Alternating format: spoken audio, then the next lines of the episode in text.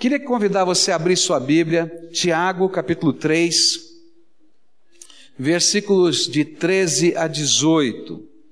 Diz assim a palavra do Senhor: Quem dentre vós é sábio e entendido?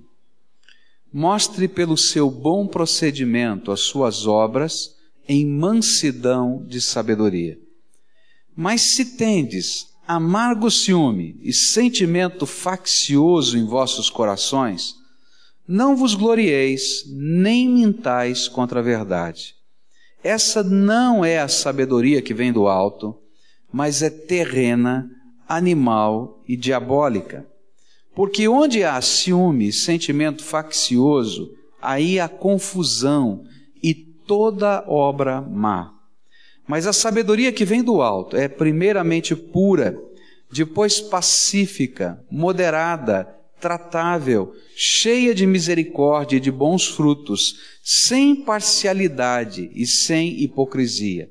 Ora, o fruto da justiça semeia-se em paz para aqueles que promovem a paz.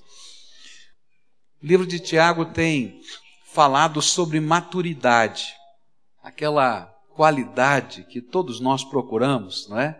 De poder gerenciar a vida, de saber viver em todas as circunstâncias, em todas as várias fases e situações da nossa vida.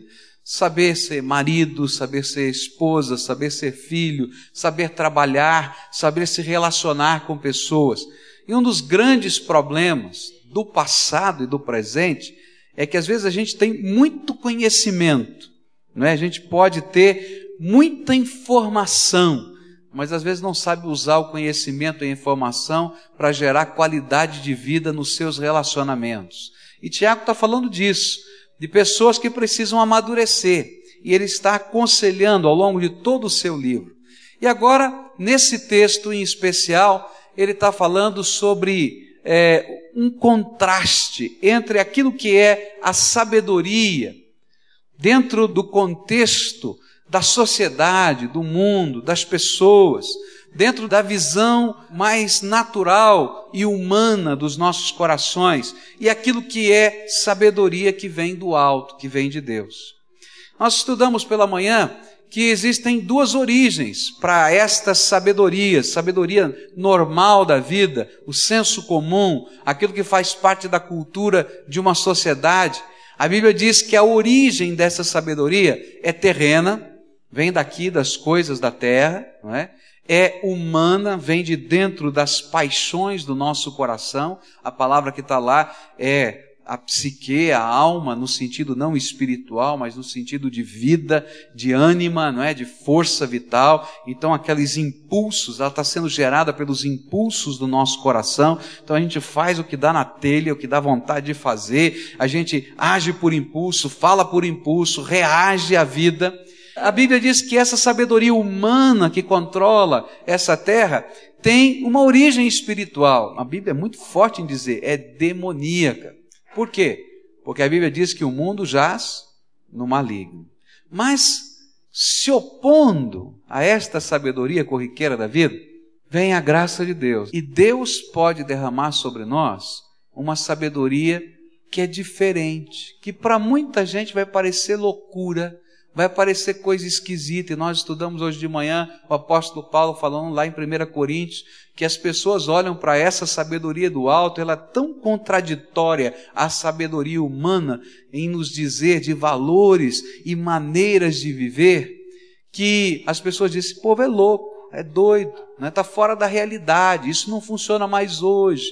Mas a palavra de Deus diz que esta sabedoria vem do alto e essa sabedoria vem de Deus. E essa sabedoria produz efeitos tremendos e abençoadores. Eu quero continuar a olhar para esses contrastes. E não quero mais olhar para as origens, de onde está vindo a sabedoria humana e a sabedoria que Deus quer introjetar, colocar no nosso coração. Mas eu queria olhar agora para as motivações que nos fazem buscar uma ou outra sabedoria.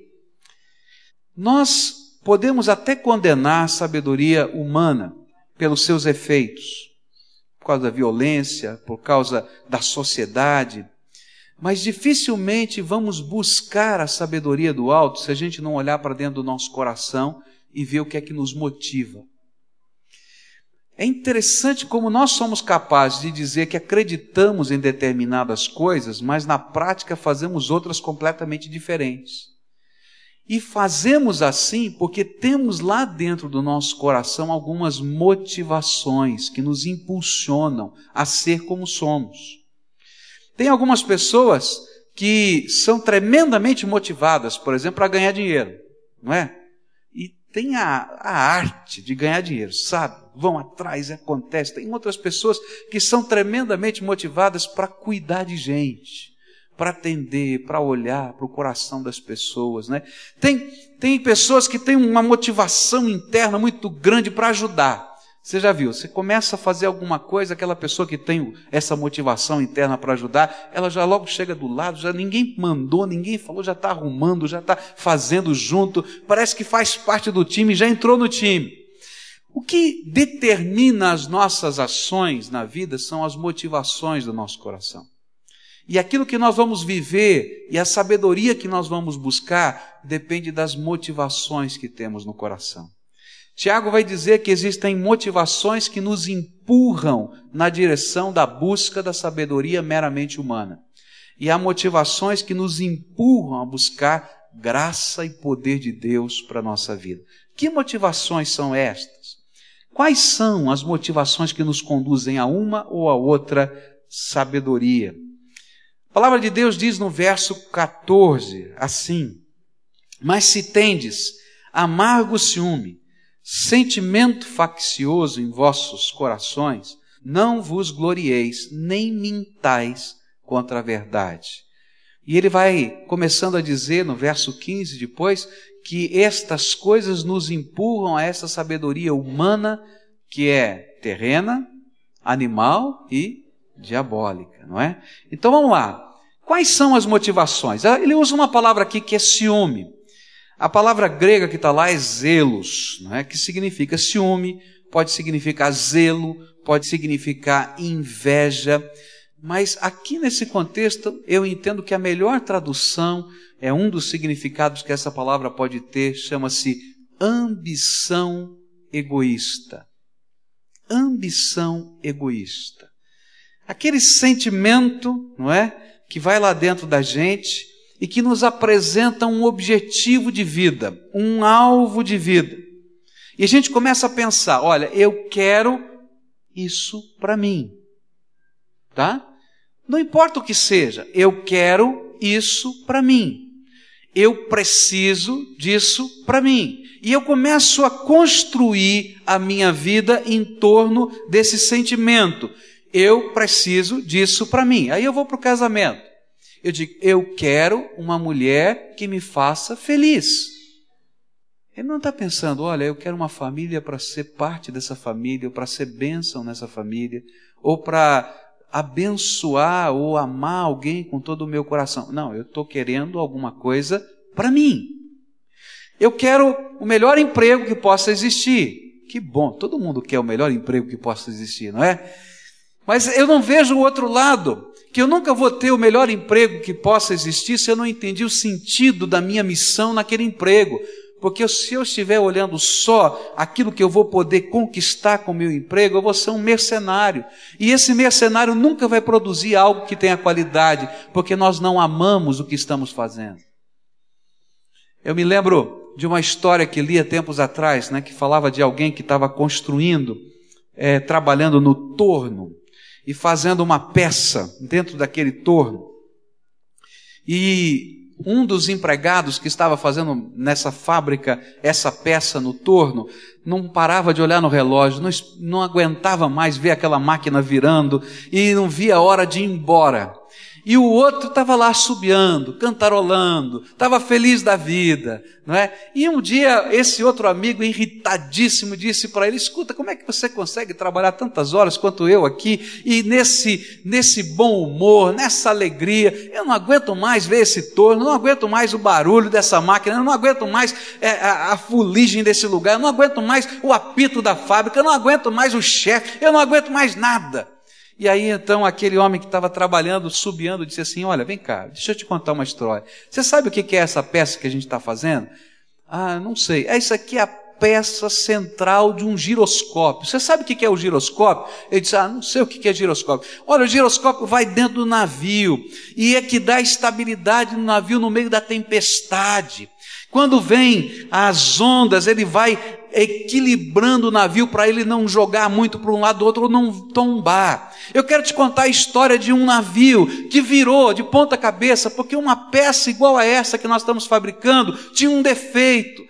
E todas as pessoas que estavam ali passaram por grandes dificuldades e muitas morreram. Eu estou construindo uma peça que faz diferença na vida de alguém. E aquele homem tinha alegria e felicidade. Quando a motivação da minha vida está apenas nessa ambição egoísta, a minha vida é amarga. E é por isso que a Bíblia diz exatamente isso. Se você tem esse sentimento de ambição, você vai ser amargo. A sabedoria humana está motivada somente na ambição egoísta. E se você vive um casamento em cima da ambição egoísta, o seu casamento vai ser amargo. Se você é um pai ou um filho que vive dentro da família somente motivado por essa ambição egoísta, a sua relação dentro de casa, que é o lugar mais precioso que temos, vai ser amarga em todos os relacionamentos da vida, se nós estivermos sendo dirigidos por esse tipo de motivação, nós estamos com certeza trabalhando debaixo daquela sabedoria que é humana, que é terrena, que é animal, que é diabólica e tem frutos tremendamente desgraçados. Me permitam essa palavra, porque vem desgraça em torno disso. E o pior é que a filosofia que cerca o nosso mundo, o nosso jeito de viver, é exatamente essa. As pessoas estão sempre dizendo assim: você merece, você merece, olha, é, isso mesmo. Desfrute, valorize-se, você primeiro. E o pior é que nós estamos sendo treinados desde a infância a acreditar nesse tipo de valor.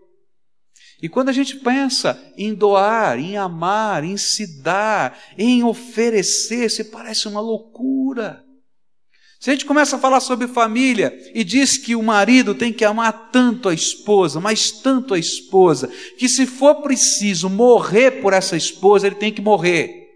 É isso que a Bíblia diz que deve haver um amor tão grande que, se for preciso proteger a sua esposa com a sua própria vida, ou proteger a sua família com a sua própria vida, ele deve estar disponível para isso. É isso que a Bíblia diz. Alguém vai dizer, ih, pastor, isso já não funciona mais hoje. Esse tipo de amor não pode existir mais hoje. É mentira. Porque qualquer outro tipo de amor não é amor verdadeiro que preenche o coração. E se a gente não tiver como pai e como marido esse amor pela nossa casa, pelos nossos filhos, pela nossa esposa, a nossa casa vai ser amarga. Os nossos filhos estarão desencaminhados. A Bíblia diz que se a gente mantiver esse sentimento no coração, a vida não tem graça. É interessante que esse sentimento é contraditório, né? Porque a gente faz tudo isso para a vida ter graça, para a vida ter sabor, para a gente poder desfrutar a vida. Mas na verdade a vida vai ficando amarga e a gente vai se isolando no mundo do nosso egoísmo. Eu me lembro de uma família que eu conheci e eu estava visitando aquela casa e eu comecei a ver aquela casa tinha uma série de problemas, uma série de dificuldades. E de repente, na hora do jantar, eu entendi as dificuldades daquela casa. Uma família humilde. Toda a família ia comer. Eu cheguei na hora errada. Né? Então eles foram jantar. Eu fiquei aguardando o jantar deles e para a gente poder conversar. E eu vi quando eles colocaram a mesa. E eu vi uma coisa estranha. Me pareceu tão esquisito porque todos da casa estavam comendo o arroz, o feijão e a salada. Mas o pai era o único que tinha um bife no seu prato. E eu fiquei pensando, por que, que o dele tem e os outros não têm? E aí, pastor é meio cara de pau, né? Ele pergunta. Eu perguntei por que, que tinha bife para você no meio daquela situação de família que estava acontecendo e não tinha para os outros. Porque eu sou o único que produz e traz dinheiro nessa casa. Eu tenho direito. Meus irmãos, aquela casa era amarga. Aquela família era amarga. Era uma família que não sabia dividir, não sabia amar, porque o valor que se passava não é amor, é ambição egoísta. Agora, irmãos, isso não acontece só com o bife daquela família. Isso acontece com o meu tempo, com as minhas coisas, com os meus sonhos, com os meus projetos. Tem que ser desse jeito, porque eu sou assim e acabou. E aí, meus irmãos, a vida vai ser amarga. É triste dizer que isso não acontece só nos relacionamentos de casa. Mas muitos de nós vivemos a nossa relação de trabalho em cima de uma ambição egoísta.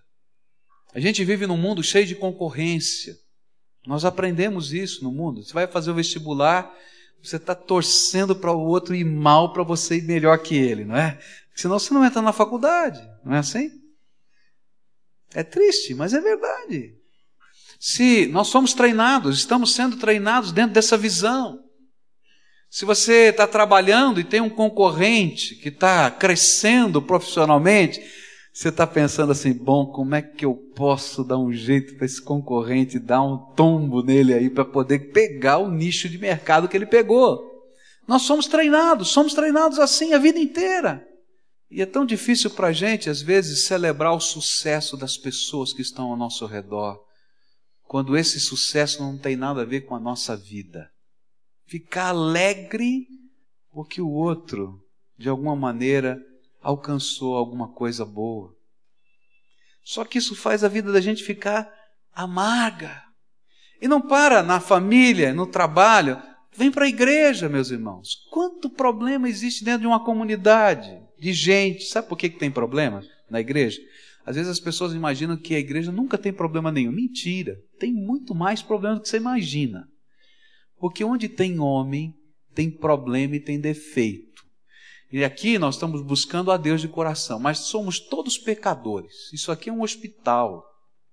Não tem nenhum são. O único médico que tem aqui chama-se Jesus Cristo. E todos nós estamos em tratamento. Então aqui tem problemas. E às vezes a gente começa a olhar o irmãozinho lá que está tocando a percussão. Como tocou bonitinho hoje. Olha, gostei, viu? Jóia. Aí o outro está dizendo, tá vendo? Não, ninguém me dá oportunidade. Só ele que está lá. Você está entendendo? Como é que funciona? Só que quando a vida da gente está firmada nestas coisas, a nossa vida é amarga. Não é esse o projeto de Deus. Não é esse o jeito de Deus. Isso é diabólico. A palavra de Deus continua nos dizendo que vem quase como consequência, como motivação, e a gente vai buscar ferramentas para atender essa motivação. E isso a gente vai chamar de sabedoria humana, essas ferramentas para chegar nos nossos objetivos. E então, o que vai acontecer naturalmente, a Bíblia diz é que vem um sentimento faccioso. O que quer dizer esse negócio? A palavra grega poderia ser traduzida por partidarismo ou disputa ela era uma palavra técnica na língua grega, que significava um político buscando votos. Tá? Então, olha, vota em mim, porque se votar em mim, olha, eu sou o melhor candidato que pode existir para mudar esse Brasil. Tá bom? Então é esse papel. Mas o que está acontecendo é que essa palavra está tentando ensinar para a gente é que eu começo, por causa da minha ambição egoísta, a fazer uma rede de relacionamentos para chegar onde eu quero. E eu vou aliciando, convidando pessoas, não porque de fato eu queira me relacionar com elas, não porque de fato eu queira amá-las, mas porque me é conveniente isso. E esse grupo começa a ser o meu grupo de apoio, como se fosse um partido político. E à medida que isso vai tomando forma na minha vida, eu vou levando tão a sério isso, mas tão a sério, que chega um determinado momento que eu começo a pensar: ele é dos nossos ou é contra nós? Como é que é? Aquele lá está com a gente ou não está? É nosso aliado ou é nosso inimigo? Os irmãos conseguem entender? E aí a gente começa a viver uma vida paranoica.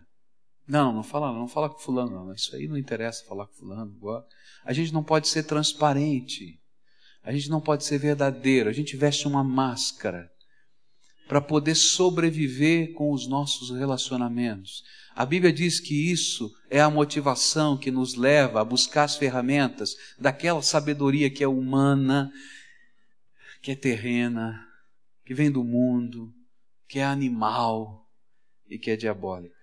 E aí a gente fecha o acordo antes. Não, vamos para a reunião lá, mas ó, você vai comigo, hein? O que eu falar, você fala. O que você combinar comigo, tá entendendo? Tá, vai lá para aquele show, né? E tá tudo já acertado nos bastidores. Parece tudo bonito, maravilhoso, mas ah, na verdade a gente construiu os partidos. E acontece isso em casa. Gente, tem muita família sendo destruída por causa dessa sabedoria que é humana, diabólica. E aí então começam a ter os aliados dentro da casa. Mãe e alguns filhos, pai e alguns filhos, e começam a trabalhar para chegar em determinados objetivos, e a casa está sempre dividida. E daí, de repente, a gente está dizendo: não, esse aqui está mais perto de mim, aquele lá está mais perto do pai, e começa a haver separação, dor e amargura no coração. Às vezes isso acontece dentro da família maior, onde os aliados são os cunhados, são os primos, são os tios e formam um complô porque o clã precisa de um certo governo ou de uma certa direção. Isso acontece na empresa, isso acontece na igreja, isso acontece onde tem gente. É um toma lá da cá, faz desse jeito, não importa se é justo, se é honesto, é santo. Nós entendemos que o melhor politicamente falando é isso. Mas isso não vem de Deus. E a confusão que nós vivemos nessa terra faz parte desse contexto. Não é isso que Deus quer.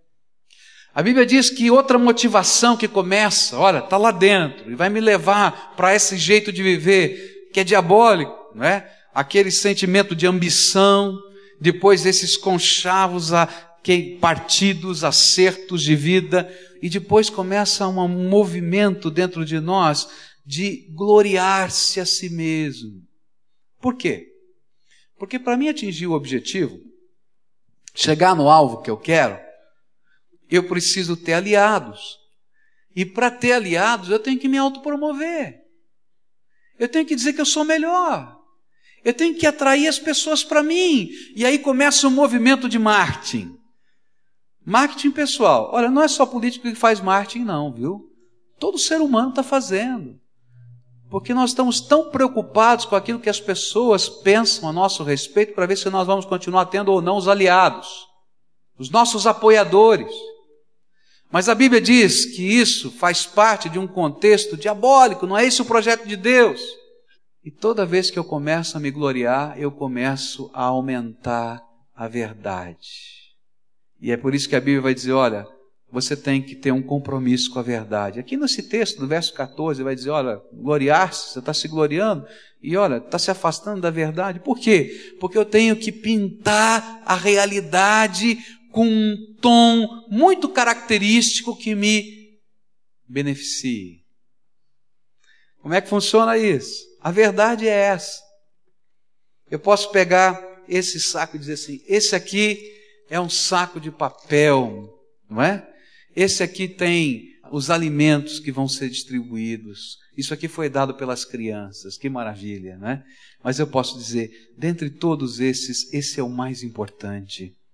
O mais importante porque aquilo que está aqui dentro é aquilo que cada pessoa precisa para a sua vida. E de repente eu começo a dizer que esse saco de papel é diferente, é especial, ele é o mais precioso e de repente eu estou aumentando ou criando uma verdade própria. O que está acontecendo e o que acontece na vida da gente é isso. Nós começamos a pegar aspectos dos fatos que nos cercam e construir uma verdade que nos seja conveniente. Você já ouviu essa expressão? Olha, não é bem assim que aconteceu. Está havendo um mal entendido. Já ouviu esse negócio? Já viu quantos mal entendidos já aconteceram na tua história de vida? E alguns daqueles que você senta, olha e diz: Espera aí, mas eu não entendi errado, não, foi assim mesmo. Mas parece que a pessoa pega os fatos e pinta um pouquinho diferente. Eu nunca vou me esquecer de uma reunião horrível que eu vivi certa feita. E estava acontecendo essa situação entre eu e um colega pastor. E foi reunida uma comissão para a gente conversar. Porque, sabe, tinha duas verdades acontecendo. Aquela coisa mais ou menos verdadeira. E estava o colega ali e nós tínhamos conversado uma coisa e essa coisa tinha saído, vazado e a coisa tinha acontecido. E as pessoas perguntaram, pastor Pascoal, o senhor falou isso? Eu disse, eu não falei. E o colega disse, não, você falou mais ou menos assim. E eu disse, eu não falei. Que coisa triste é quando a gente constrói verdades Demorou quase oito anos para esse colega chegar para mim e dizer perdão porque eu menti diante de toda aquela multidão. Quanta dor, quanta luta, quanto sofrimento. Porque essas coisas acontecem na vida. Agora, isso não vem de Deus. Essas são motivações que estão fazendo a vida da gente ficar amarga, ruim, confusa. O projeto de Deus e a sabedoria de Deus é outra. Não é por aí. Tem um outro caminho, tem um outro propósito. O projeto de Deus é que venha sobre nós algo do céu e que possa transformar essa terra. E a Bíblia vai dizer que a sabedoria de Deus em nós tem outras motivações. Tem, segundo a palavra de Deus, verso 13, diz assim: Quem dentre vós é sábio e entendido? Mostre pelo seu bom procedimento e as suas obras em mansidão de sabedoria. E a gente vai vendo na palavra de Deus, nesse texto, que vai falar sobre humildade, vai falar sobre mansidão. O que é que Deus está trabalhando? O que é que Ele quer produzir em nós? Quando nós estamos vivendo sabedoria que vem do alto, Algumas características têm que estar em nós. A nossa maior motivação é a glória de Deus. A nossa maior motivação é a glória de Deus, não é o sucesso, não é ter dinheiro, não é que nós sejamos a principal figura da sociedade, não é ser o primeiro lugar nisso, naquilo, ainda que Deus vai fazer coisas tremendas para que o nome dele seja glorificado. Mas a principal motivação de alguém que está vivendo debaixo da sabedoria de Deus, é a glória de Deus. Como é que a glória de Deus pode ser vista na minha casa? Como é que a glória de Deus pode ser sentida no coração da minha esposa por causa do meu amor, por causa do meu trabalho? Como é que o meu filho pode ser cercado pela glória de Deus? É isso. Como é que o meu pai pode ser abençoado com a glória de Deus? Essa é a motivação de alguém que vive debaixo da sabedoria do alto. E aí essa motivação gera algumas mudanças interiores. Se antes eu estava me gloriando, dizendo eu sou bom, sei fazer, entende? Não, eu estou aqui para a glória de Deus. E se nós dois estivermos fazendo juntos o melhor, a glória de Deus vai ser maior ainda. Eu não estou disputando com Ele, eu estou servindo a Deus junto. E aí a humildade passa a ser algo natural na nossa vida. Porque eu não estou concorrendo, eu estou cooperando. Mansidão passa a ser alguma coisa natural na nossa vida. Alguns pensam que mansidão é fraqueza. Mas se a gente fosse definir mansidão, eu diria que mansidão é o poder sob controle. É quando a gente tem poder, a gente pode fazer, a gente pode machucar, a gente pode arrebentar, a gente pode virar a mesa, mas eu não faço porque eu coloco sob controle todos esses sentimentos e forças que estão dentro de mim, porque eu tenho um propósito maior. Eu quero glorificar o nome do Senhor e quero abençoar a vida das pessoas. Mas eu só vou viver isso se a sabedoria de Deus estiver vivendo em mim. Se o Espírito Santo se derramar sobre a minha vida, porque na prática o poder essa chama, esse ardor, essa irritabilidade, essa reação compulsiva da minha vida e da tua vida não está sob controle, não. Olha para a tua história e você vai ver quantas marcas você já deixou no coração das pessoas, sem querer, e algumas vezes querendo, não é verdade? Mas quando a gente começa a se submeter ao poder do Espírito Santo de Deus, ele vai mexendo nos nossos temperamentos, ele vai mudando a nossa vida. É muito gostoso a gente perceber como o poder de Deus transforma a nossa vida. já fiz isso três vezes em épocas diferentes da minha vida. Fiz um teste para você identificar o seu temperamento. E eu acho que é legal a gente fazer isso de tempos em tempos. Eu fiz. Quando eu era bem jovem, na adolescência, fiz a primeira vez. E lá tinha eu o perfil dos meus temperamentos, tá colocado. Guardei todo o material lá comigo. Aí, alguns anos depois, eu repeti aquele teste. E eu fiquei confuso. Falei, mas mudou esse negócio? Como é que pode? Aí peguei aquele que eu fiz antigamente, com aquele que, né, um pouquinho, alguns anos mais tarde, disse: Olha, mudou. Olha só, mudou. E agora, há pouco tempo atrás, eu fiz de novo. Eu disse: Meu Deus, mudou demais. Sabe por quê? Quando a gente vai andando debaixo da graça de Deus, o poder, o vulcão que está aqui dentro de nós, passa a ser controlado pelo Espírito Santo de Deus. Então não venha dizer para mim: olha, esse meu temperamento não tem jeito, eu sou assim mesmo. É, você é assim mesmo, mas Jesus é mais forte que você, ele dobra você, não tem problema.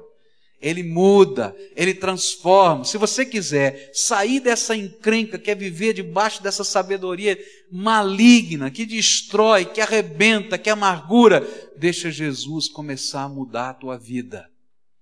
Eu não quero dizer para você, como disse hoje de manhã, não é uma vara de condão que vem e plim, agora você é maravilhoso. Não é não. É transformação, é Jesus trabalhando na tua vida. Algumas vezes você vai chorar na presença de Jesus, porque o Espírito Santo vai dizer: estou triste com você. Outra vez você está fazendo assim, e você, mas Senhor, dizer, não, não tem não, vem cá, vamos conversar. Outras vezes você está naquele ímpeto, o Espírito Santo vai dizer: para, fecha a tua boca, sai daqui agora, não vai fazer besteira outra vez. E a gente vai sentindo a graça de Deus transformando a nossa vida. Mas precisa ter uma mudança. A mudança está no objetivo, no propósito. O propósito é não mais a ambição pessoal, construir alguma coisa nossa. O propósito é a glória de Deus.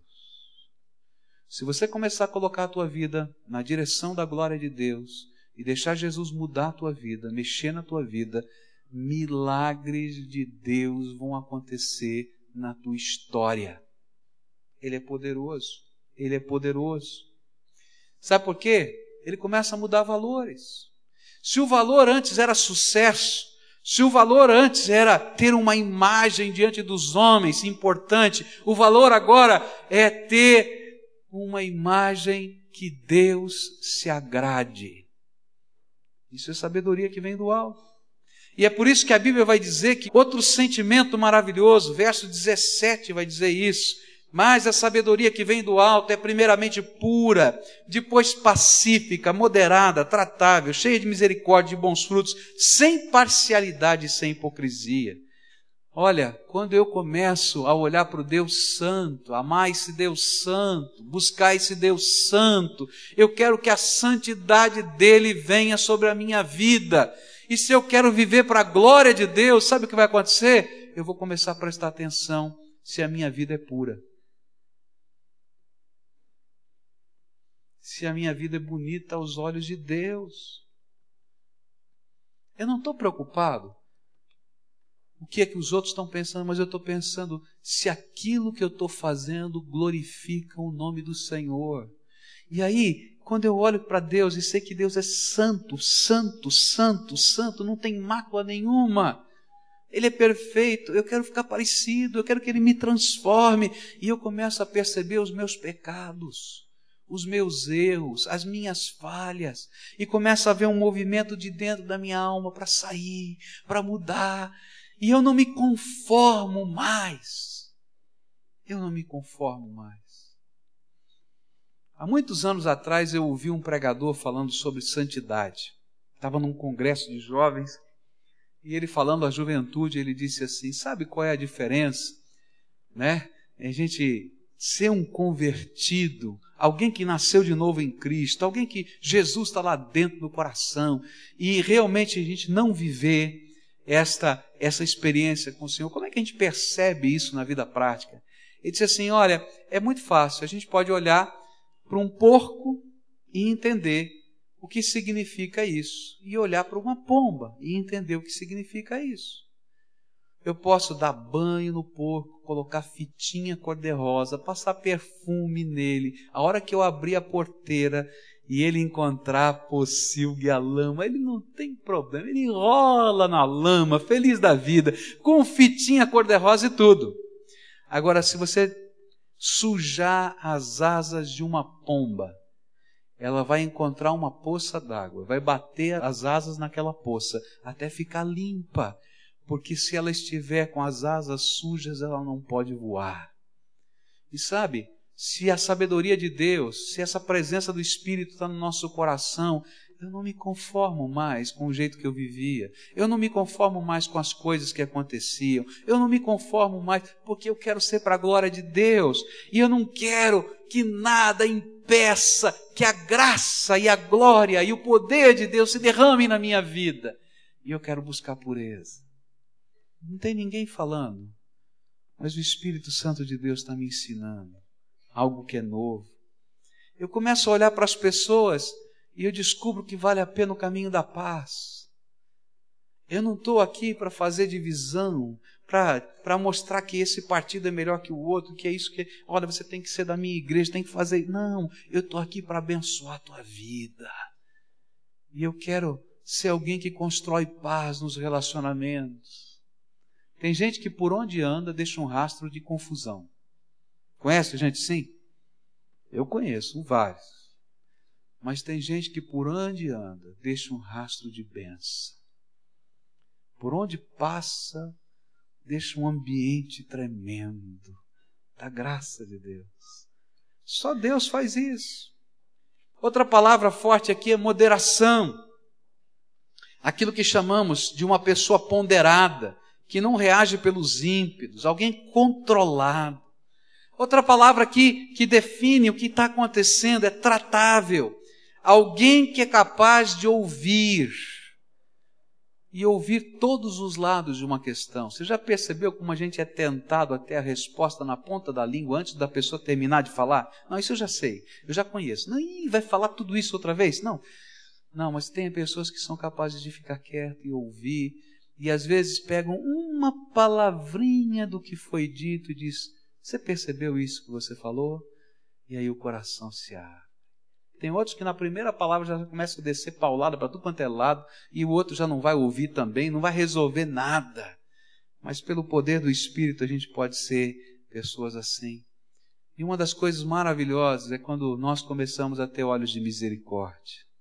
Porque a sabedoria do alto nos faz enxergar o potencial de Deus nas pessoas. Se eu tenho olhos da misericórdia de Deus, vou poder ver o potencial que Deus tem na vida dessa pessoa.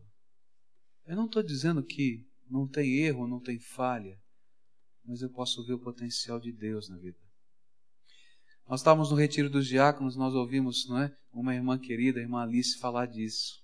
Ela disse o seguinte, que há muitos anos atrás, ela chegou aqui na igreja atrasada. E o seu marido, professor da escola dominical, chegou atrasado. E ela foi chegando na igreja, só foi levando bronca. Ela vinha com os filhos pequenos, vinha com a mamãe, se não me falha a memória, né? Mamãe é, velhinha, doente, não é? E com tanta dificuldade para trazer a família toda para a igreja. E aí então ela foi chegando, levando bronca de todo mundo. E chegou numa determinada hora que ela pensou: sabe uma coisa, eu vou embora. Eu vou embora. O culto já está começado, né? Eu vou embora. E aí chegou um irmão aqui da igreja, um diácono da igreja, deu um abraço nela, disse assim: Alice, que bom que você conseguiu vir. E de repente o coração dela foi aplacado da dor que estava. Tá. E ela falou depois de tantos anos que isso tinha acontecido, numa reunião do corpo diaconal, ela compartilhou isso com a gente. Eu nunca mais me esqueço do abraço que eu recebi daquele irmão e dessa palavra. Ainda brincou com a gente. Eu, quando vejo esse irmão, dou um beijo na careca dele. Não é? Que coisa boa! Os irmãos conseguem perceber os olhos de misericórdia? Às vezes em casa a gente é assim, não é? A gente ponta o dedo, ah, meu filho, ou meu pai, o senhor não sei o quê, ou você, minha mulher. Olha com os olhos de Deus, olha a bênção de Deus, enxerga adiante. Isso é uma sabedoria que tem que vir de Deus, porque senão a gente vai reagir como ser animal nessa terra. Gente, quanta coisa boa pode acontecer. Se a gente deixar a graça de Deus, a sabedoria de Deus mudar a nossa vida. Eu não sei o que é que está acontecendo na tua vida, mas eu sei que a sabedoria de Deus, ela vai produzir mudança. Nós não estamos mais preocupados em partidos, por isso nós não vamos ser parciais com A ou B, nós queremos aquilo que é de Deus e só buscamos aquilo que é de Deus. A verdade é uma só e ela é santa e acabou. Sem hipocrisia, sem máscaras, porque a gente pode ser transparente, pecador, cheio de defeito, não precisa ter medo de dizer, sou mesmo estou em transformação. O Espírito Santo de Deus está me mudando. Me ajuda nisso. E a gente começa a aprender que não é a nossa inteligência, não é a nossa astúcia, não é a nossa capacidade, não é a nossa força, mas é o poder de Deus. Você não pode? Não pode com teu filho, não pode com teu marido, não pode com aquele chefe, não pode com aquela situação. Dobra o teu joelho e ora, porque Deus pode. E não ora para Deus matar, não, cara. Não é isso, não, hein? É, ó, oh, Senhor, mata logo, leva embora. Não, não é isso não. Não é disso que eu estou falando. Estou falando, ora para Deus entrar no meio dessas circunstâncias e que tudo que é bênção de Deus venha. E sabe, gente, bênção de Deus às vezes mexe com aquilo que nós acreditamos ser bom e que não é. E muda, e transforma. Mas nós precisamos dessa graça. Eu queria concluir essa mensagem dizendo para você nesse texto que todas estas coisas elas vão produzir ou bênção ou confusão. Se você ler o texto, vai ver dizendo que onde tem sabedoria humana vai ter confusão. Então, meus irmãos, se você encontrar uma briga, pode ter certeza que tem sabedoria humana. Se você encontrar bênção, pode ter certeza que tem sabedoria de Deus. Mas eu queria terminar dizendo para você que a sabedoria de Deus, ela tem que ser derramada por Ele na nossa vida. A única maneira da sabedoria de Deus vir sobre nós é se nós deixarmos Jesus controlar a nossa vida. Jesus começar a mudar os nossos valores. Você vai ouvir tudo isso você vai concordar com muita coisa que eu falei, mas você vai pisar lá fora e vai continuar do mesmo jeito, fazendo a mesma besteira, se você não deixar Jesus entrar na tua vida e andar com você. Se não deixar Jesus mexer nos valores que você guardou lá no cofre do teu coração para transformar se você não deixar Jesus trabalhar essas mudanças. Por isso a palavra de Deus diz que se alguém quiser seguir Jesus, vir após Jesus, ele tem que fazer duas coisas: negar-se a si mesmo, tomar a sua cruz. É isso? Então ele pode seguir Jesus. E eu quero dizer para você que a sabedoria do alto não vem sobre a nossa vida se eu não estiver disposto a dizer: Senhor Jesus, não vai ser mais do meu jeito. A minha casa não vai mais ser dirigida desse jeito. A minha família não vai ser conduzida desse jeito. Eu não vou ser mais esse marido. O Senhor vai ser o dono dessa casa. O Senhor vai ser o dono do meu coração. O Senhor. E a gente vai deixar Jesus mexer nas coisas mais complicadas e arraigadas da nossa vida. Enquanto a gente não fizer isso, nós vamos continuar vivendo debaixo da sabedoria humana. E vai ser uma vida amarga que vai se refletir em todos os nossos queridos. Mas quando a gente começa a viver essa nova maneira de ser, o poder do Espírito Santo começa a transformar a nossa vida. Eu sei que nessa hora o diabo está falando algumas coisas no coração de alguns aqui. agora não dá mais tempo. Agora não, já passou, o tempo já foi, a oportunidade já foi. Não escuta a voz do diabo outra vez. Você já escutou e caiu e se machucou, não é? Então para com isso. Sempre é tempo de ser abençoado pela misericórdia e pela graça de Deus. E não importa o que já tenha acontecido, Deus pode mudar o cenário da tua vida. Sabe como?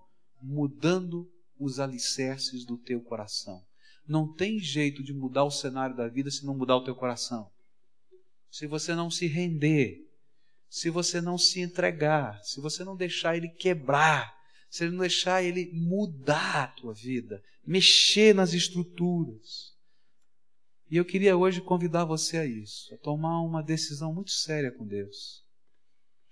Olha, eu vou convidar você para a gente orar junto, mas eu quero repetir isso para você.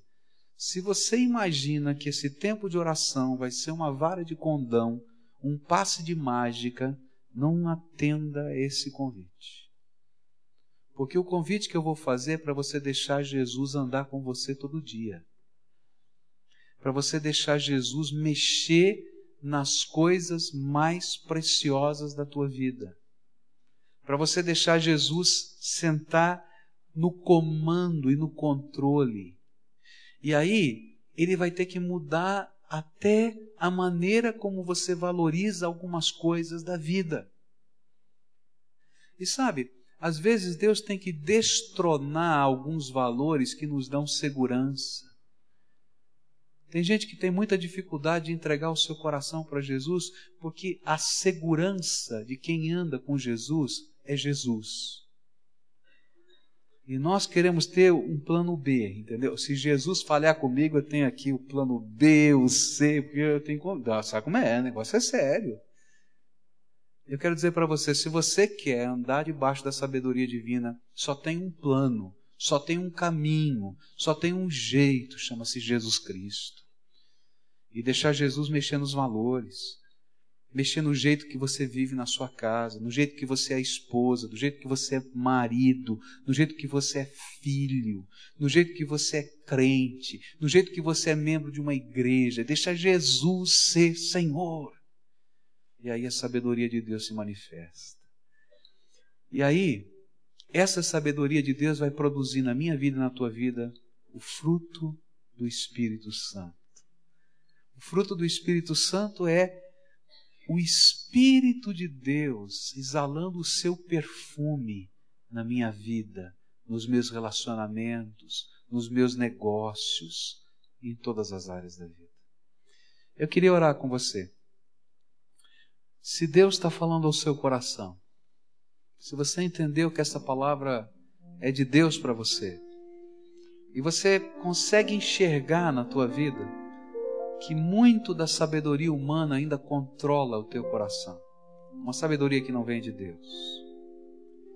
E você entende que a tua vida, desse jeito, vai ser o que é a sociedade. Olha aí para a sociedade. Você vai saber o que vai ser a tua vida. Porque a sociedade é nada mais é do que a soma das nossas vidas. Só isso. Mas se você quer mudar isso, não como um passe de mágica, mas como um discipulado, como um andar com Jesus cada dia, com abrir mão do controle, deixar Jesus tomar o lugar de direito dele. E se você tiver a coragem de colocar você inteiro no altar de Deus, você inteiro, todinho, o Senhor vai começar uma obra de transformação na tua vida.